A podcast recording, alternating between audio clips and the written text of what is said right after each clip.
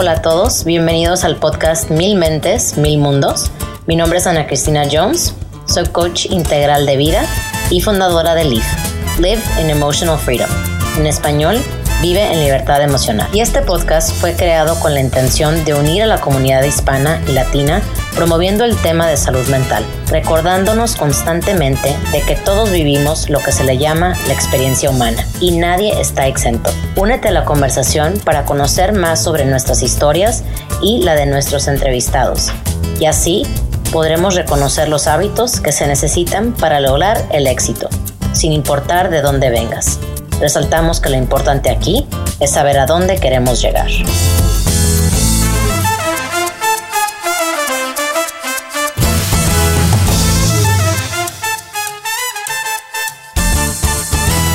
Hola a todos, ¿cómo están? Toda la audiencia, toda la gente que nos escucha aquí en otro episodio de Mil Mentes, Mil Mundos. Pues estamos aquí el día de hoy con una invitada. Ah, bueno, primero me tengo que presentar yo.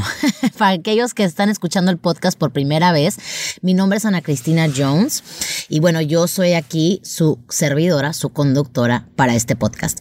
Y bueno, el día de hoy tenemos a una mujer que justamente le estaba diciendo, no se nos, no vamos a tener que preocuparnos del tiempo, no vamos a tener que preocuparnos que si la hacemos para, para los 40, 45 minutos de este podcast. Es una gran mujer, una mujer que ahorita anda muy ocupada y ya ella les va a contar el por qué. Su nombre es Elizabeth Robles. Y bueno, un poquito de Elizabeth. Ella es primera generación americana aquí en Estados Unidos. Su familia viene de Zacatecas, un poquito esparcidos, pero realmente su familia es de, Zacatecas. Es la menor de seis hijos y fue la que tuvo, en su perspectiva, en su opinión, la mejor oportunidad en cuanto a estudios y a salir adelante. Y una de las cosas que más le apasiona a Elizabeth es todo el tema de la inmigración. Y bueno, platicamos de muchas cosas, ella me contó muchas cosas, pero no, la quiero, no las quiero contar yo, quiero que ella se las cuente a ustedes. Así que Elizabeth, ¿cómo estás? Platícanos tú qué, qué onda por allá. Buen día, Ana. Mucho gusto en, en, tenerme en tu programa. Primero de todo, te quiero agradecer esta oportunidad.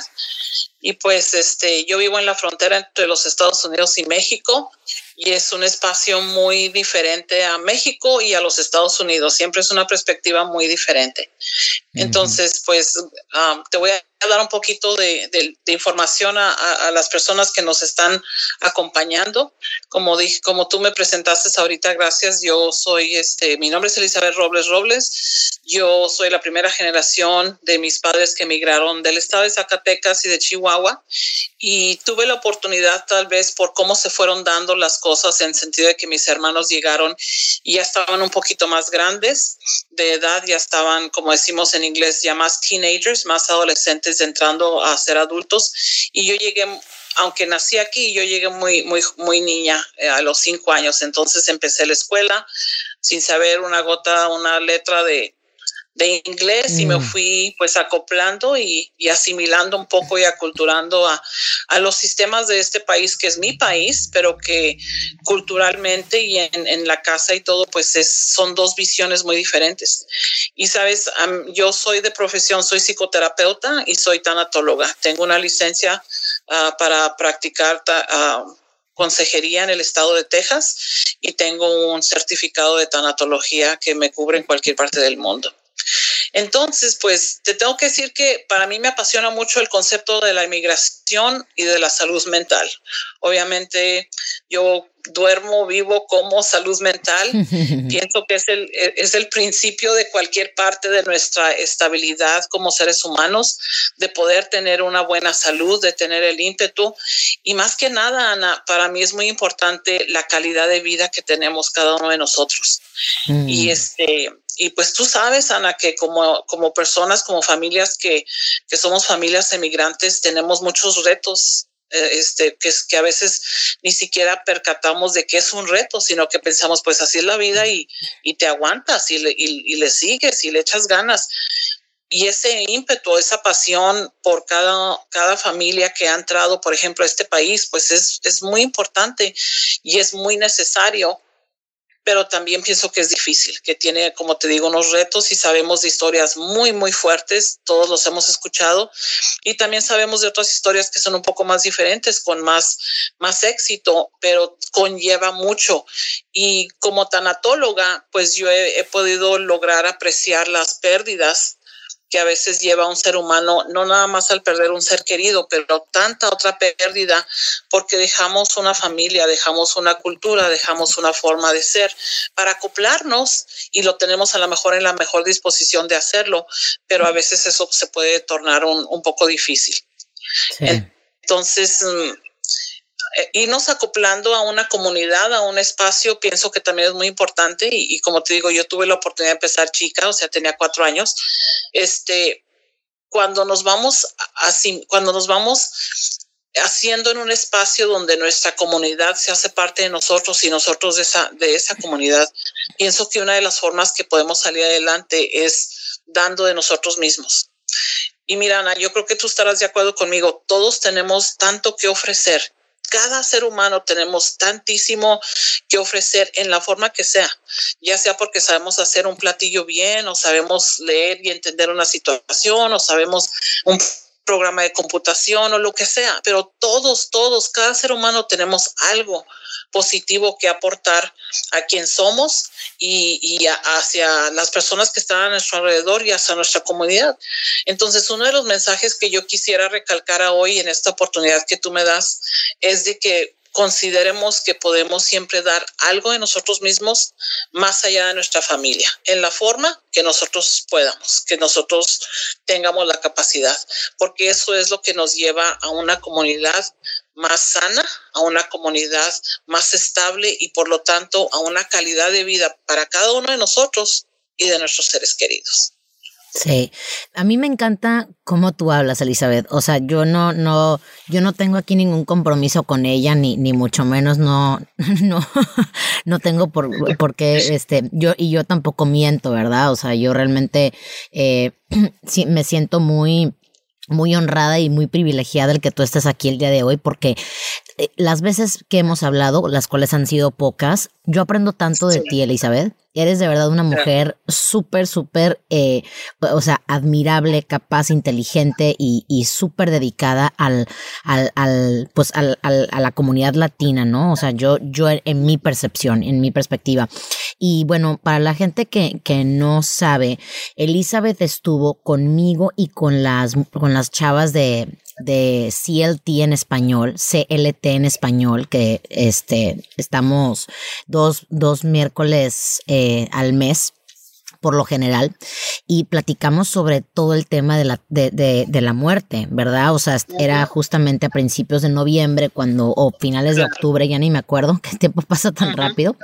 Este, pero, pero hablamos mucho sobre esto y Elizabeth me estaba comentando justamente antes de entrar a esta, a esta grabación que ahorita ella en su práctica privada ya no tiene cupo ya no tiene espacio y tiene agendado hasta mediados de febrero. Entonces, eh, mira, tengo tantas preguntas, Elizabeth, pero, pero creo que me gustaría que nos hablaras un poquito de, para la gente que no sabe qué es una tanatóloga y qué es lo que haces tú en tu trabajo, a qué te dedicas y cómo ayudas a la gente en tu estilo de terapia. Muy bien, gracias. Mira, primero de todo tengo que pensar obviamente con el hecho de que yo soy psicoterapeuta. Yo, yo tengo este dos maestrías, una en consejería y otra en salud mental.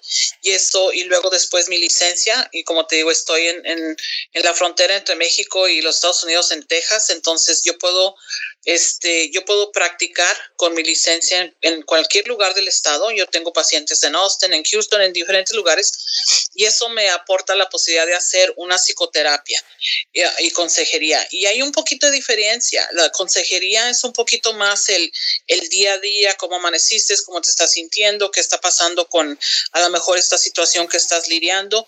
Y la psicoterapia nos lleva un poquito más a las preguntas más profundas, si me entiendes, más, más de por qué estoy aquí, cuál es mi propósito, qué estoy viendo en mi vida, cuáles son las opciones, por qué quisiera cambiar algo este, que a lo mejor pienso que me está sirviendo, pero ahora lo veo de otra forma.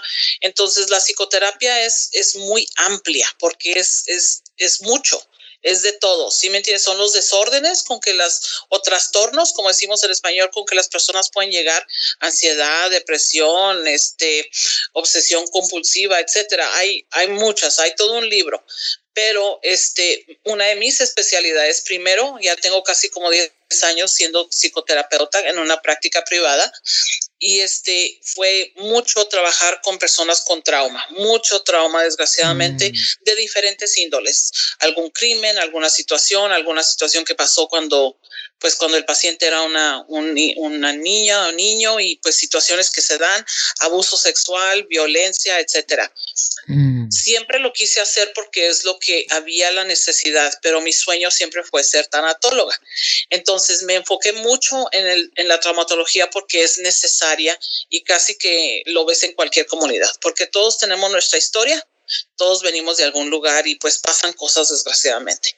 Dicho eso, entonces ya como a mediados dije, me voy a enfocar en la tanatología, ahora ya tengo un poquito más de tiempo y, el, y la, la tanatología es el estudio y el entendimiento, la educación y la práctica sobre temas de luto, de muerte, de ir como recuperándonos, lo que decimos en inglés de bereavement, grief, loss, todas esas cosas que quieren o que tienen que ver con una pérdida.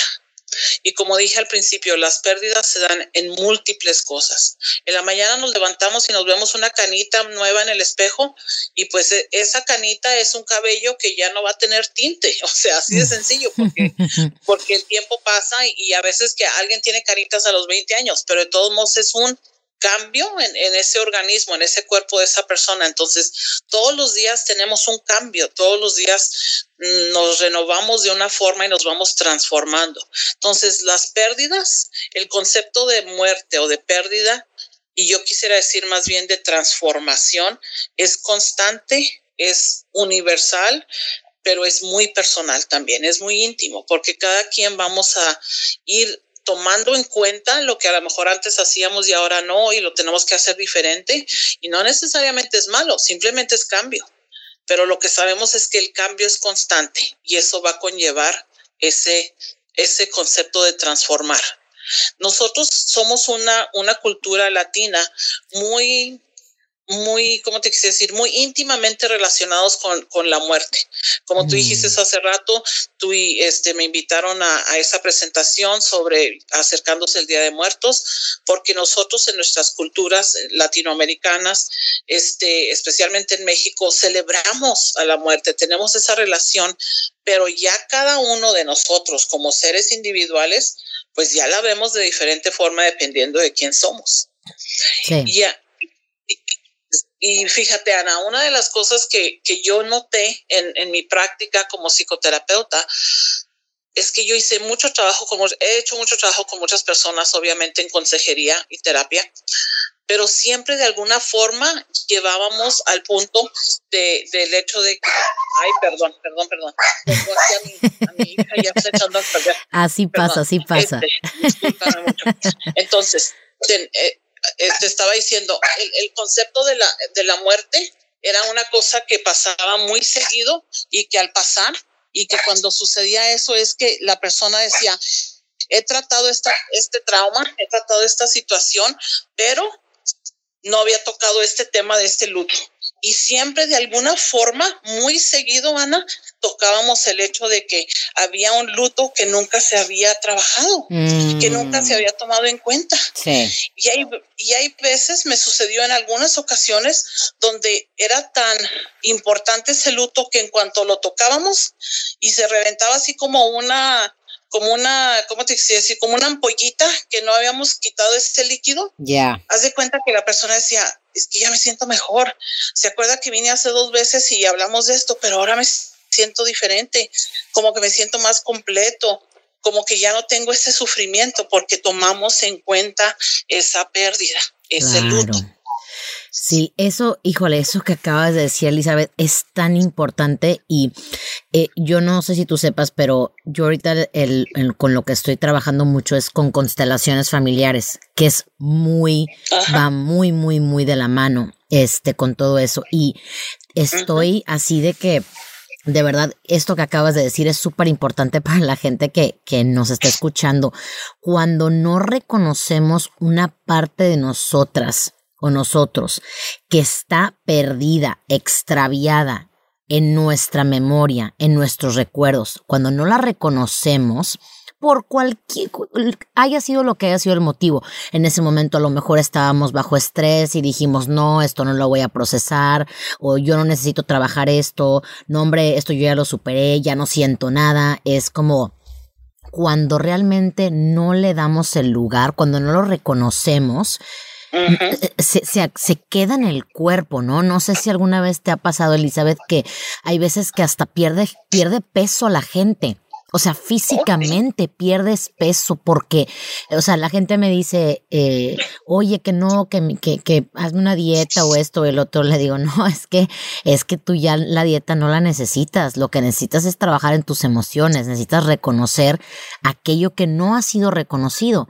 Pero si la gente se rehúsa, pues ni modo que lo hagamos por ellos. O sea, esto, este, este, trabajo, como tú dices, es, es de ganas, es de querer hacerlo. Y, y me encanta que, que hables tú sobre esto porque no lo platicamos lo suficiente y todavía mucha gente es de que, ay no, este, la, la, los psicólogos son para los locos y esto y el otro y no sé qué, no sé cuánto y, y mira, yo bromeé en el episodio pasado de que pues todos estamos locos. No, no o sea, no te hagas güey, ¿me entiendes? O sea, es como... Todos tenemos algo. Exacto. Todos tenemos algo. Exacto. Por pequeño o grande que sea, todos tenemos una historia. Venimos de un espacio, de lo que sea. Exacto, exacto, exacto. Y, Ana, tenemos que recordar que la vida no es perfecta, o sea, para nadie. Qué bueno, ¿verdad? Es parte de nuestra condición humana, pero no es perfecta.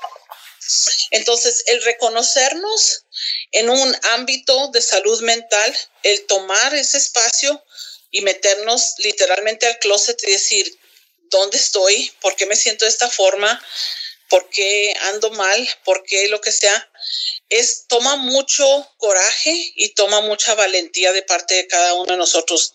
No por tan difícil, sino porque tenemos que sobrepasar ese miedo, ese umbral de decir, chino, o sea, tengo que estar consciente de que pues no ando bien y tomar en cuenta que no voy a ir con un profesional para que me diga qué hacer, porque nuestro trabajo no es decirles a las personas qué hacer. Sí. Nuestro trabajo es, como terapeutas, como personas clínicas, es poner un espejo y decir, mira, este es el reflejo que tú me estás diciendo que eres. ¿Estás de acuerdo? ¿Te gusta? ¿Esta es la dirección que quieres llevar tu vida? O sea, es tu bronca, pero yo estoy contigo, yo estoy parte de tu equipo y te voy a asistir al reflejarte lo que tú me estás diciendo para que tú tomes esa conciencia, porque es difícil vernos nuestros aspectos y a veces necesitamos a alguien que nos diga, oye, mira, esto está pasando.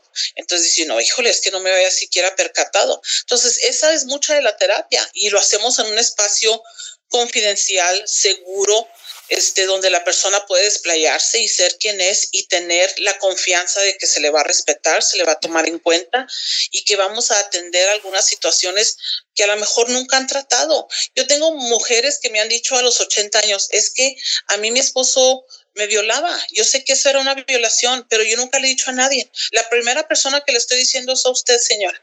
Y le digo, pero tiene 82 años, señora, y 58 de casados o algo así. Me dice, pues sí, así ha sido la vida y nunca le he dicho a nadie, por eso no lo quiero ver, por eso qué bueno que está en otra casa, por eso mis hijos quieren que nos juntemos para el cumpleaños y yo no quiero. Entonces, la terapia es una forma de poder nosotros atender a nuestra mente, a, nuestra, a nuestras emociones, a nuestro espíritu. Sí. Y tenemos que hablar de que somos personas espirituales, somos seres espirituales teniendo una experiencia humana, literalmente. Lo hemos dicho, lo hemos visto y no es la primera vez que se habla de este tema. Entonces, es muy, para mí es muy sagrado y muy importante, pero ¿qué conlleva? A veces las personas me dicen, ay, usted es muy buena, Elizabeth, porque mire los trabajos que hace usted ayudar a la gente. Les digo, con todo respeto, les agradezco el piropo, el cariño, pero ni soy tan buena como piensan, ni lo estoy haciendo por ayudar. Déjenme les digo, soy una persona que piensa que si yo tuve la capacidad de alguna forma de mejorar mi vida y tener una calidad de vida a la cual disfruto ahora en muchas formas, es porque lo trabajé y lo pude hacer. Usted también puede. Y a mí me conviene A mí me conviene, Ana, y a ti y a todos nosotros nos conviene que todos estemos mejores, porque colectivamente vamos a tener espacios, comunidades, etcétera, que nos van a ayudar a tener esa calidad de vida donde podemos gozar, estar tranquilos, etcétera. Especialmente viendo cómo está el mundo ahorita. Es, es, difícil, es, es cruel lo que está sucediendo, pero es una realidad y es una transformación. Vuelvo a lo mismo, cambio, cambio, cambio.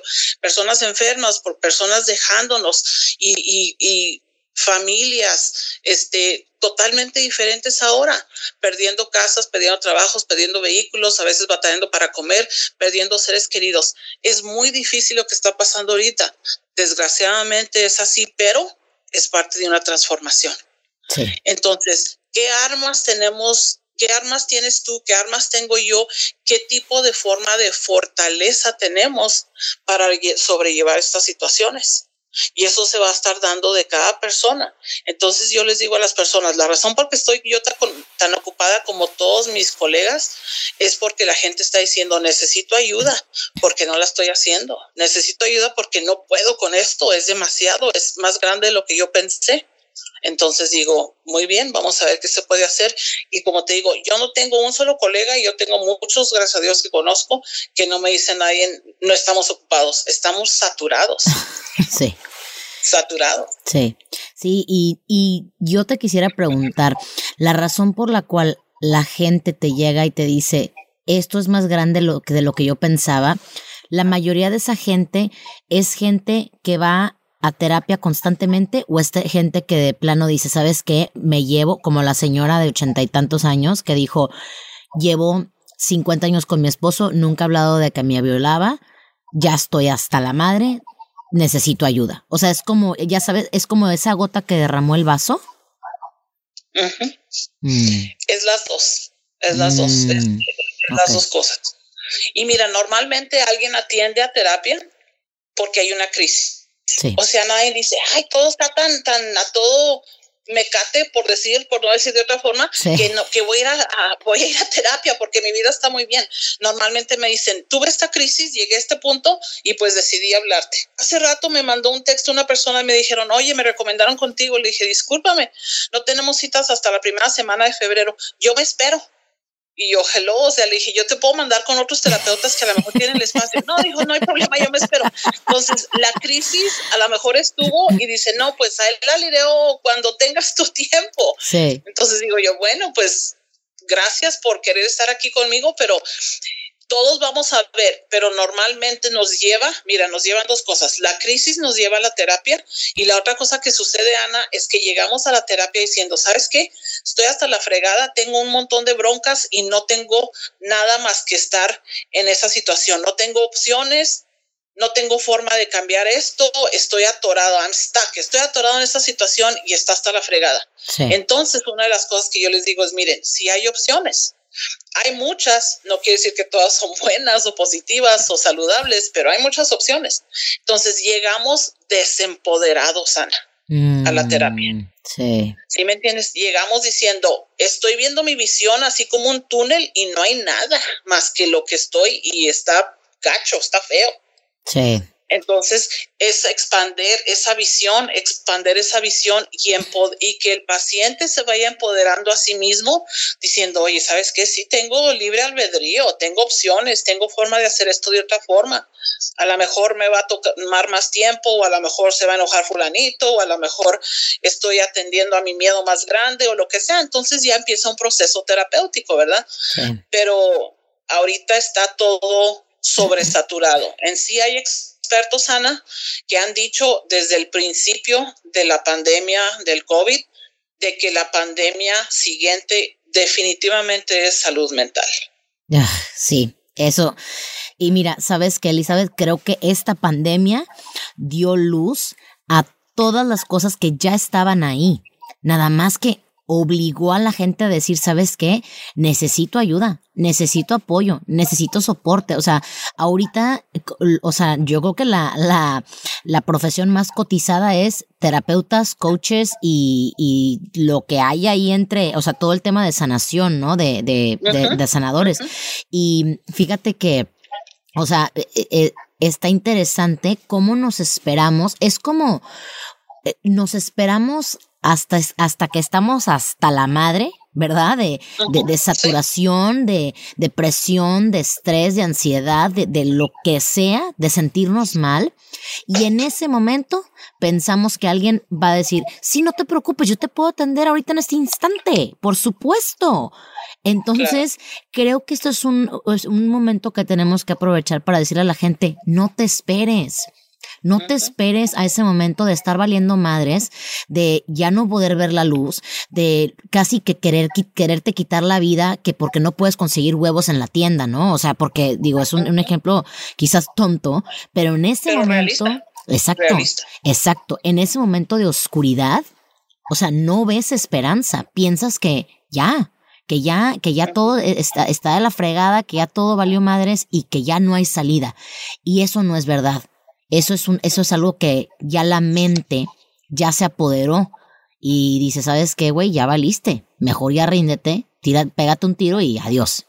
Entonces... Sí, estamos viendo ahí situaciones muy fuertes que las personas no comprendemos. Mucha gente dice, qué cobarde se quitó la vida. No es cierto. El, el, poder, el poder tú ponerte al, al tú, al, al tú por tú ante la ante sacrificar tu existencia cuando todos por naturaleza humana tenemos el ímpetu de estar vivos. Y tú y, y, la persona que se está sintiendo que no hay otra salida más que terminar su vida, tú sabes que están en una baja muy baja. La mayoría de las personas que, que mueren por el acto de suicidio son personas que están padeciendo algún trastorno normalmente, no siempre, ok, no siempre, porque no podemos generalizar, pero estás viendo temas de, de, esquizofrenia, estás viendo temas de, de trastornos de personalidad como límite del borde del límite de personalidad, estás viendo bipolaridad, estás viendo uh, este, ansiedad severa o más que nada depresión severa. Sí. Entonces, siempre estamos viendo eso y las personas tenemos que educarnos un poquito en la sensibilidad y la compasión de que estas situaciones no son porque, porque tú te llegaste a esto y, y eres irresponsable al no atender a tu vida. Tenemos que pensar que nos da miedo ver esta situación de la salud mental porque es quien somos. Después del miedo tenemos que ver qué estamos lidiando que no sabemos porque no todas las personas son expertos en esto ni tenemos que serlo y no sabemos el por qué nos sentimos mal. ¿Me entiendes? O sea, es, es, bien difícil a veces, como te digo, ver la película de nosotros mismos y decir, oye, es que estás actuando así y es que estás así y así, o sea, no, no nos vemos, pensamos que nuestro mundo está así y, y que está, lo estamos lidiando de la mejor persona, de la mejor forma. Mm. Entonces yo le, yo le, le pido a la audiencia cuando nos escuchen que consideren su salud mental como otra parte de su salud en general.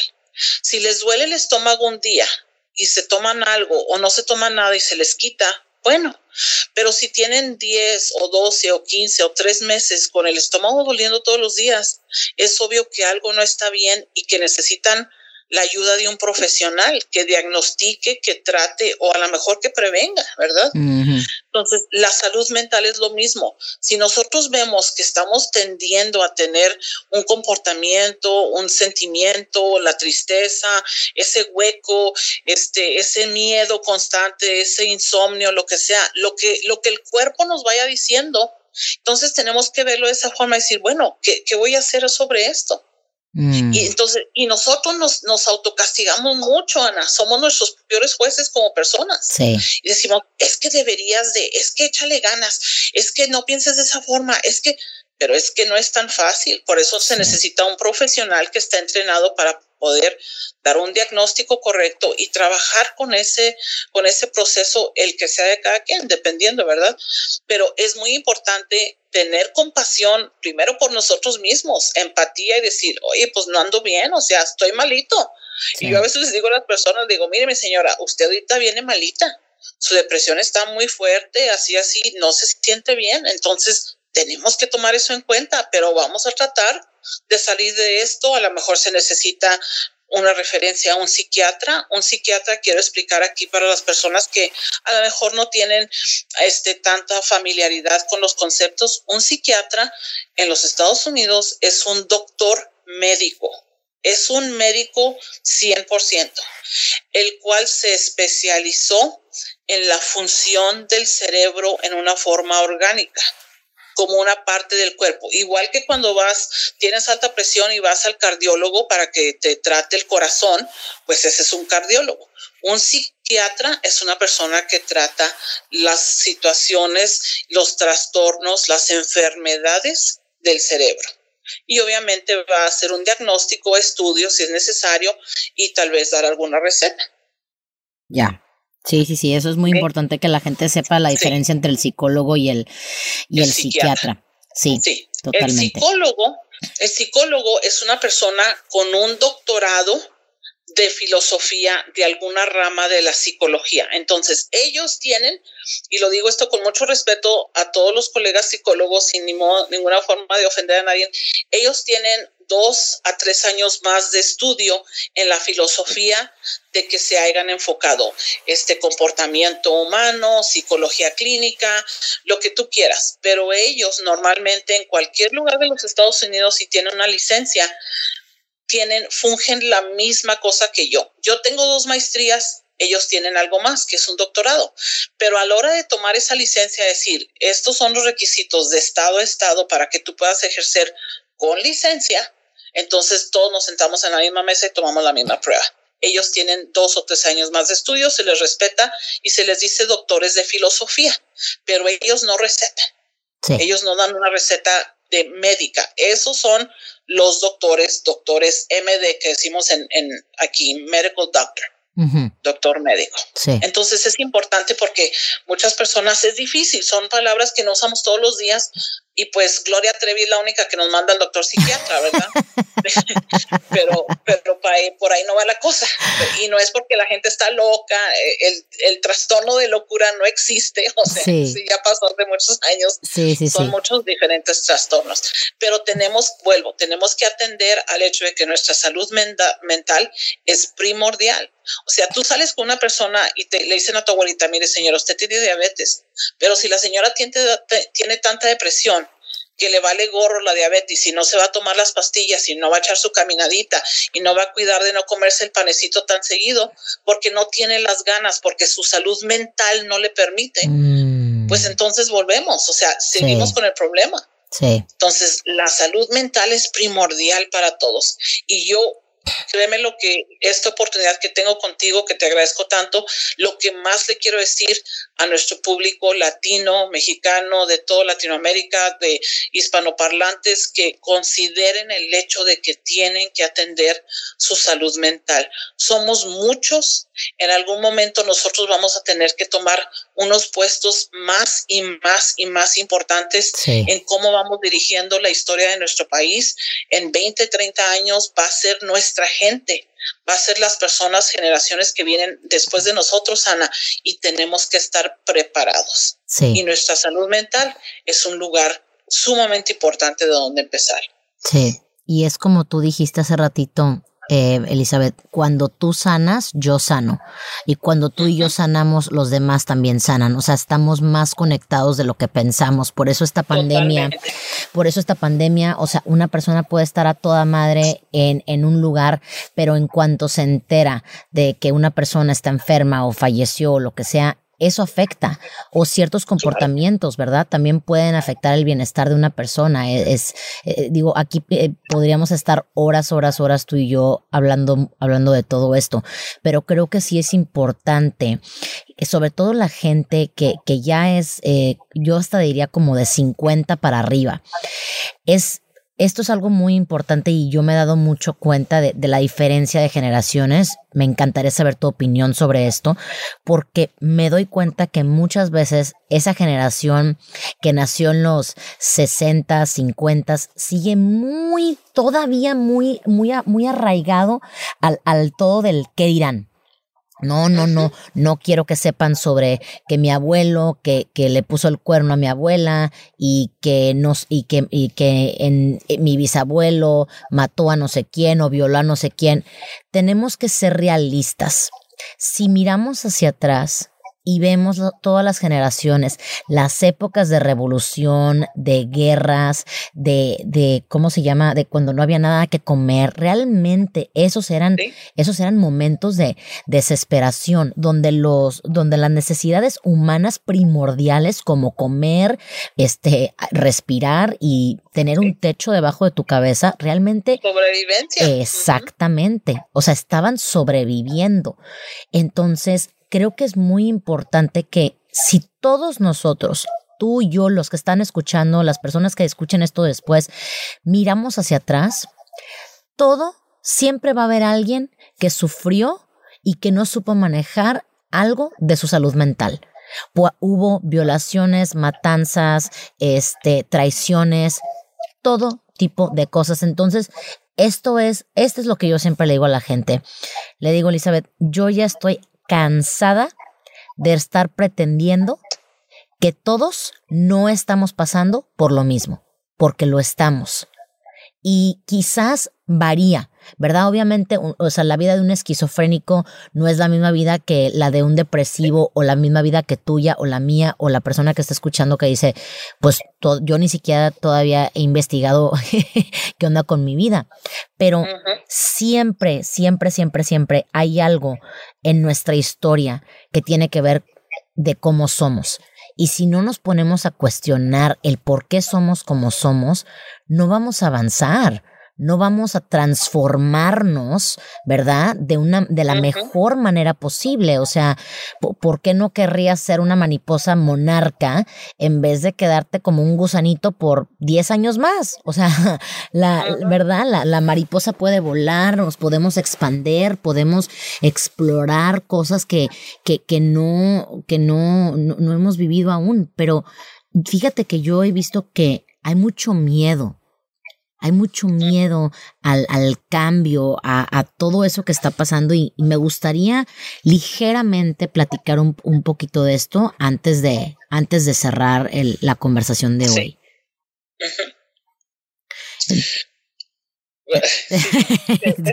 te iba a dejar hablar, pero ¿quieres que, ¿quieres que te haga una pregunta o ya tienes una idea?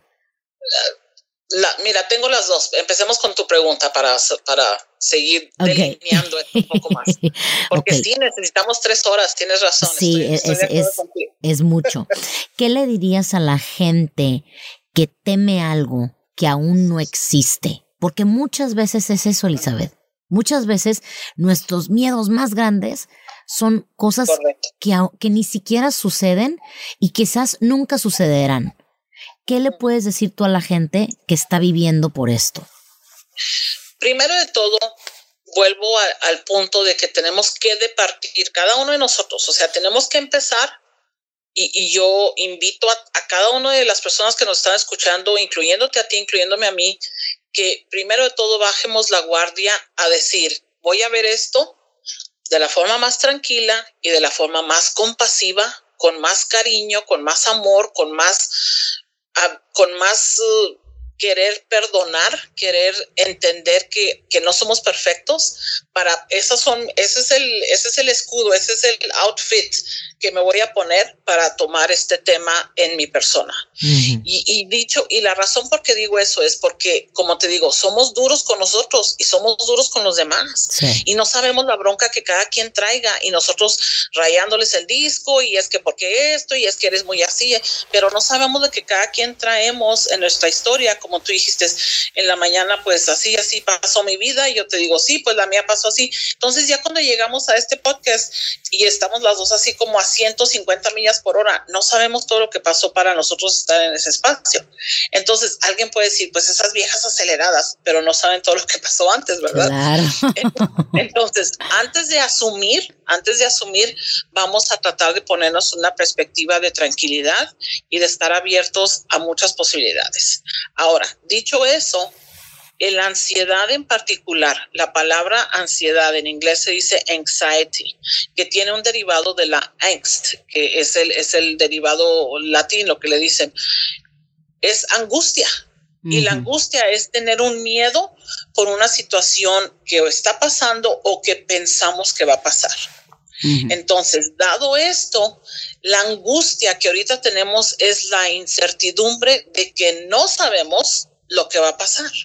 Sabemos que los últimos nueve, diez meses han sido muy fuertes y que hay una situación que algunas personas dicen que no es cierto, pero yo soy una persona de ciencia y estoy segura totalmente que sí es cierto, donde hay un virus que si la persona lo contrae, tiene posibilidades de tener no síntomas, ningún síntoma, algunos síntomas leves o síntomas muy serios, síntomas tan serios que de repente lo puede llevar a la muerte. E, eso es lo que estamos viendo. Entonces, no sabemos, sabemos que se puede controlar, sabemos que está saliendo medicina, sabemos que nuestras formas de no contagiar a alguien más o contagiarnos a nosotros mismos es por este, sana distancia, por usar nuestras máscaras, por lavarnos las manos muy seguido, por tratar de estar recogidos y no estar no durar mucho tiempo expuesto en el medio ambiente de una tienda o de lo que sea. Eso es obvio y se ha dicho millones de veces, pero es lo que sabemos hasta ahorita es lo que tenemos para calmar la angustia. No sabemos cómo va a seguir la economía, no sabemos cómo va a seguir mi casa, no, no tenemos todo dicho y todo hecho y planificado. Y lo que nos lleva a tratar de planificar tanto en una forma excesiva, planificar es bueno, es beneficioso, pero con una forma que tengo que saber paso a paso es la ansiedad, la angustia de que quiero controlar lo que no tengo todavía en el futuro y yo lo voy a hacer así porque así va a ser, porque debe ir y luego cambia. Y mm. cuando cambia, entonces tenemos que adaptarnos a ese cambio y eso nos causa destreza. Rápidamente les voy a decir a la audiencia, entre más flexibles seamos, más tenemos la facilidad de poder sobrellevar lo que sea, incluyendo una pandemia. Pero si nos ponemos en nuestro macho y se nos sube el hecho de que es a mis pantalones y así va a ser porque así va a ser, somos inflexibles. Tan sencillo como esto. Si, si yo te doy un popote, Ana, ¿lo puedes romper con las manos? ¿Lo puedes doblar y romper? Sí. ¿Un popote de plástico? Ah, el popote con las manos no. Sí, no, ¿verdad? Porque es, es muy flexible sí. y, y, no se puede de pronto trozar, romper en dos pedazos. Pero si te doy un lápiz y lo presionas en medio, se va a quebrar, ¿verdad? Se va a quebrar en dos. Sí, sí se puede. Porque el popote es un plástico flexible y el lápiz es un lápiz de madera que es inflexible. Entonces tenemos que ser como los popotes. Tenemos que entender que nuestra ansiedad, nuestra angustia sobre el futuro nos causa el miedo porque no sentimos que sabemos qué va a pasar. Y les voy a decir a todos, bienvenidos al nuevo mundo no sabemos qué va a pasar. Nunca hemos sabido.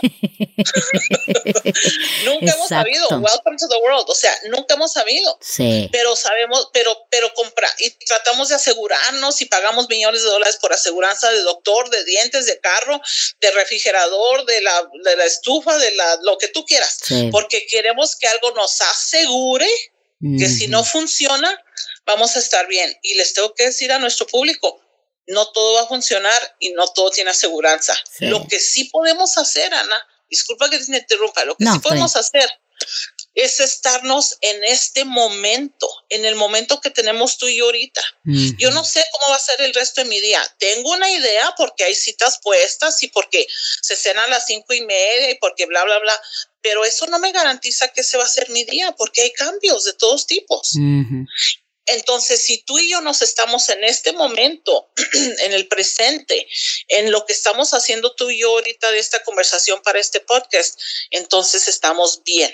¿Por qué? Porque estamos platicando, porque estamos seguras, porque nada nos está acechando, porque no hay un león enfrente de nosotros, porque todo está básicamente relativamente bien.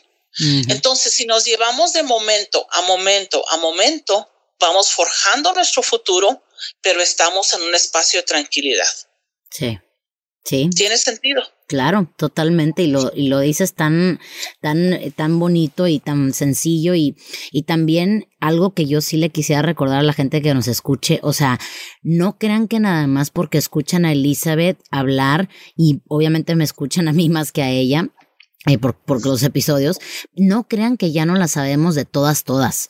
O sea, esto, esto es una práctica diaria. No crean que nosotros nos levantamos, tronamos los dedos y ya no las sabemos de todas y, y no sufrimos y no nos enojamos y no nos frustramos y no, o sea, somos humanos, ¿verdad? Y, y, y, me gusta mucho esto de, de humanizar la, la, la profesión eh, la que sea. Totalmente. La que totalmente. Somos seres humanos con una condición de, de esa humanidad, somos mortales. Y vuelvo, si nos estamos en el espacio de este momento, la vida es, es, mucho más fácil. Si nos vamos hacia el pasado y nomás recordamos lo que fue y cómo es que, cómo no lo hice y lo debería haber hecho y a lo mejor sí esto, entonces nos deprimimos porque ya pasó, ya no existe el pasado y el futuro no existe porque todavía no llegamos, pero lo que sí existe hasta ahorita es la realidad que tenemos tú y yo de estar en este momento. Entonces, pues a disfrutarlo, a vivirlo, a trabajarlo, a, a retarlo, a aprenderlo, a asimilarlo, a lo que sea. Cada quien vamos a hacerlo dependiendo de la necesidad que tenemos de ese momento, pero tenemos que ver la vida con más, vuelvo y vuelvo a reiterar esto, con más compasión, con más entendimiento de que nuestra forma no es la única forma, que se llega a Roma de muchas diferentes formas y que tenemos que tener esa compasividad hacia nosotros mismos para poder darla.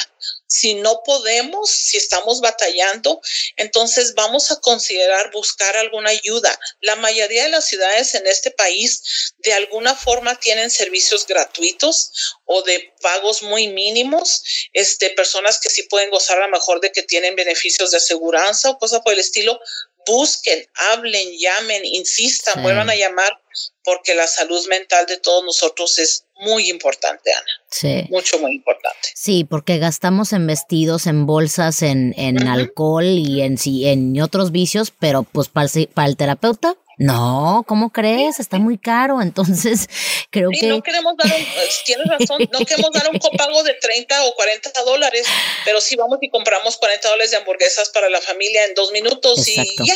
Exacto. Entonces, tenemos que ver nuestras prioridades. Sí. Ay, Elizabeth, pues mira, te digo, todavía hay tanto tema que tenemos que cubrir, pero bueno, vamos a tener que hacerlo en segmentos en alguna otra ocasión. A mí me gustaría que nos cerraras con, con, con esta, en, en esta este pensamiento. Hoy en la mañana estaba platicando con alguien y me preguntaron cuál es la diferencia entre un reto y una oportunidad existe alguna, alguna, pues algún acercamiento en estos dos conceptos y, y pues para cerrarlos nada más dinos cómo podemos incorporar eh, este concepto de reto versus oportunidad para, para, eh, para, para estas últimas semanas del año, ¿verdad? O para el resto de la pandemia que como estabas comentando, no sabemos, no sabemos. No sabemos, estamos llenos de incertidumbre. Mira, muy excelente pregunta. Hay una diferencia tan... Eh, te voy a poner este ejemplo y luego de ahí le voy a seguir. Es como decir, voy a ver el vaso de agua medio vacío o medio lleno. Entonces, la oportunidad es eh, cualquiera de las dos cosas, ya sea el reto o la oportunidad, va a ser dependiendo de la, de la forma que vemos, de la percepción de cada uno de nosotros. ¿Cómo percibimos esta situación? Como un reto donde me está yendo de la fregada y cómo le voy a hacer y, siempre es esto y siempre son problemas y ahora esto y, me estoy llenando de no puedo y, yo soy víctima. Y yo entiendo, como te digo, que a veces batallamos todos. No, no estoy diciendo que la gente lo está haciendo nomás por, por llorar, pero podemos verlo de esa forma o podemos verlo de la forma de decir, esta es una oportunidad de crecimiento. Esta es una oportunidad de que yo puedo hacer las cosas de otra forma.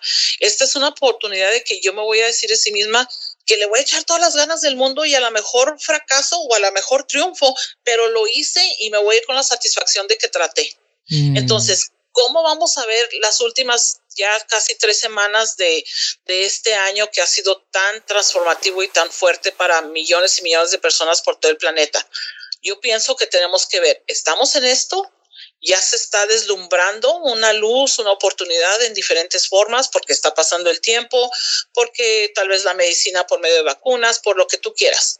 Pero en mi casa, en mi ser, cómo yo me tranquilizo, cómo uso este tiempo que tengo más en casa, cómo hago algo que a lo mejor no había tenido oportunidad, cómo paso un tiempo con una persona que a lo mejor no había tenido tiempo de platicar en mi propia casa, con mi hijo, con mi abuela, cómo le llamo a la comadre que hace mucho que no platicábamos y me nutro de esa, de esa conversación y, y nos damos un buen ratito de platicar y ya nos conectamos y me quedo con esa satisfacción ¿cómo es que yo voy a usar este tiempo de la pandemia para cuidarme, resguardarme a mis seres queridos, tal vez tener alguna forma de seguir la vida de trabajo, de todo lo que sea, pero sabiendo que voy a salir adelante y que voy a salir adelante. Y en dónde estoy enfocando mi vista.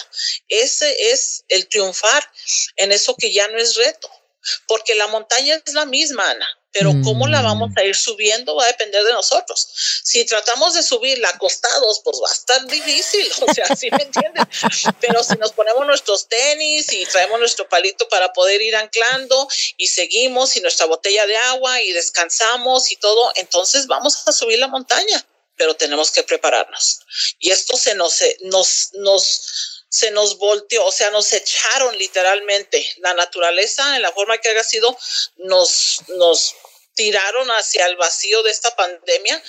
Entonces ahora pues ya estamos más en medio. Quisiera yo saber un poquito más que en medio, pasando en todo lo que te dije ahorita, pero vamos a salir adelante.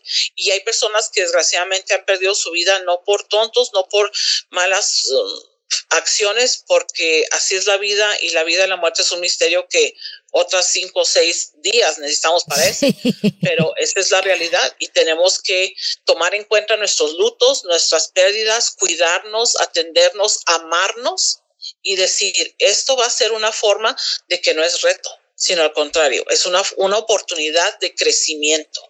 Sí. De que ya, ya salí de esta pandemia un poco diferente y todos vamos a salir diferentes, todos, porque ya no somos los mismos. O sea, para mí abrazar a una persona va a tomar un, un, un, significativo, un significativo totalmente diferente un día. Sí. Porque no lo puedo hacer y me duele, y me duele no ver a mi familia, no abrazar a mis sobrinos, no. O sea, ¿cómo no? Si los quiero, pero no se puede. Así que el día que eso suceda, el día que yo ponga una canción de Los Ángeles Azules y bailemos todos, olvídate, va a ser un súper día, porque no se puede ahorita, Ana. Entonces ya salimos transformados y cómo vamos a salir. Entonces ya no es reto, es oportunidad de crecimiento. Sí, sí. Y cada quien vamos a decidir. Sí, Tienes toda la razón y me, me, encantó esa, esa analogía de subir la montaña acostados y me imaginé, ¿no? Así, me imaginé subiendo la montaña acostados y dije, no, pues ahí sí está cabrón. Sí, está cañón la cosa, entonces ese es el reto, ¿cómo vamos a hacerle? O sea, de pompis así, acostados, olvídate. O con todas las mejores armas que yo tengo y todos tenemos diferentes formas.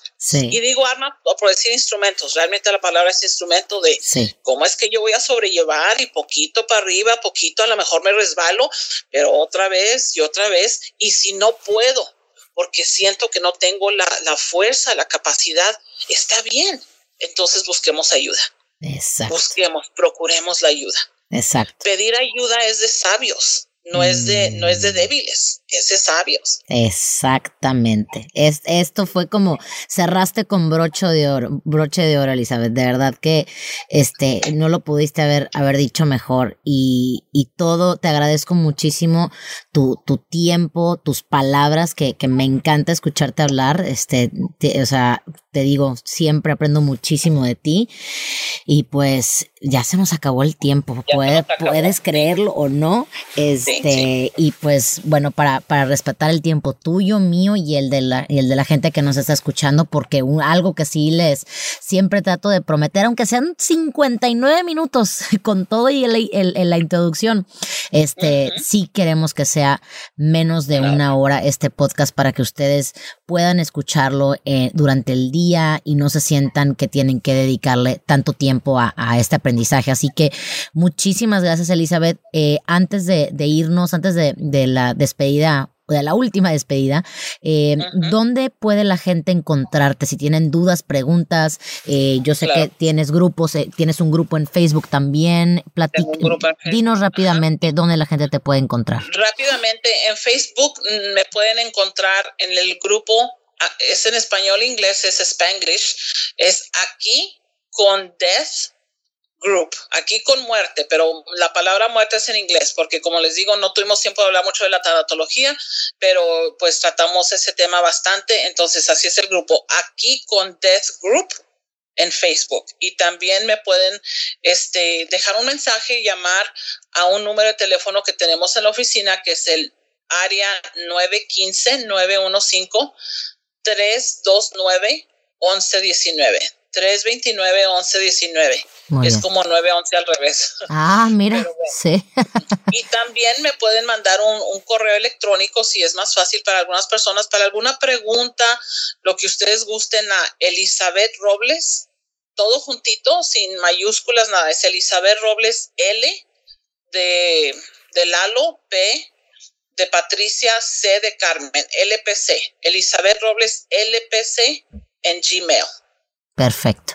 Perfecto, muchísimas gracias. Pues, este, qué bueno, espero que la gente te, te contacte y si quieren seguir aprendiendo, eh, síganse sintonizando con, con, aquí con Mil Mentes, Mil Mundos, con Elizabeth eh, y cualquier, cualquier duda que tengan. Eh, yo de todos modos voy a poner tu información en el texto para que la gente pueda leerlo. También, si por algún motivo se lo perdieron o, no, no pueden escuchar, siempre hay algo, ¿verdad? Así que muchísimas gracias a toda la gente que nos escuchó. Elizabeth, de verdad, otra vez, mil, mil, mil, mil gracias por estar aquí.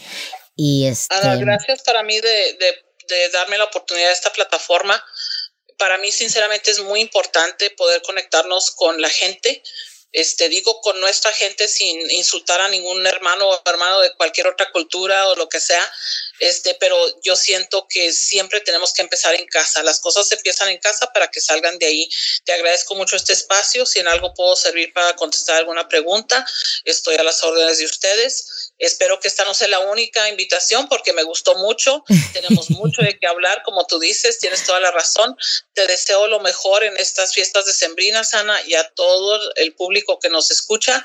Este, y vamos a salir de esto. Vamos a salir de esto poco a poco. Claro que sí, claro que sí, hecho está. Pues muchísimas gracias. otra vez y que tengan un excelente día. Hasta la próxima. Igualmente, adiós.